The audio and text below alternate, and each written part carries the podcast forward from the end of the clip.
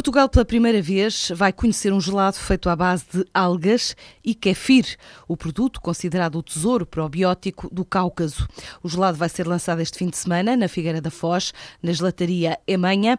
É um produto com menos lactose e também goloso que foi desenvolvido pelo Grupo de Investigação em Recursos Marinhos da Escola Superior de Turismo de Leiria, que é coordenado por Susana Bernardino. Quem gosta de iogurte vai gostar deste gelado, porque o, o sabor é, é aproximado, o kefir não entanto, é um bocadinho mais ácido. Quem conhece o kefir irá logo reconhecer, mas depois o açúcar que é adicionado, a sacarose, também vai mascarar um bocadinho esta acidez, não é? Portanto, é um gelado normalíssimo, é delicioso, uma textura muito cremosa, é um gelado artesanal, uh, é verdinho, portanto, não sei se os benfiquistas vão gostar muito, mas é, é muito atrativo e em termos de análise sensorial, nós temos um painel de provadores que foi devidamente treinado aqui na escola e, e estamos, pronto, fizemos estudos e teve uma aceitação considerável. Um projeto desenvolvido em parceria com a empresa Emanha, que produz gelados artesanais na fábrica que tem na Figueira da Foz e desde 2010 procurava resolver um problema técnico para otimizar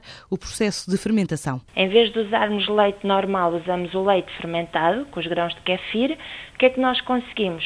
Ter um elevado teor em micro-organismos probióticos que estão viáveis, o que vai regularizar a nossa flora intestinal e pronto, trazer benefícios para a nossa saúde.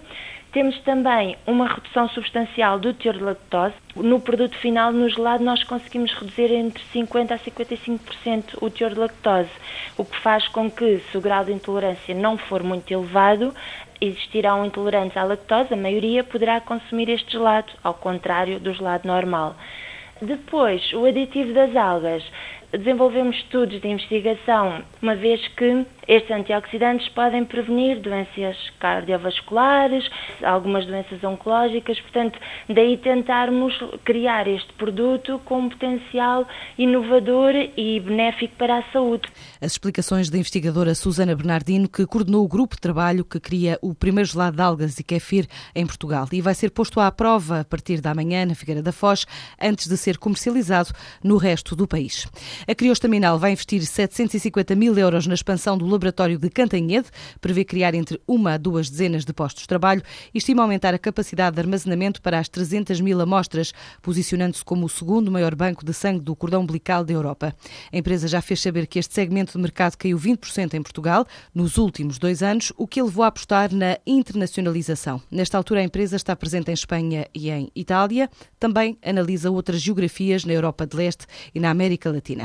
José Maria Ricciardi, presidente da Comissão Executiva do Banco Espírito Santo Investimento, foi hoje eleito Banqueiro Europeu do Ano pela revista financeira World Finance, que o considera o ator principal no setor da banca europeia.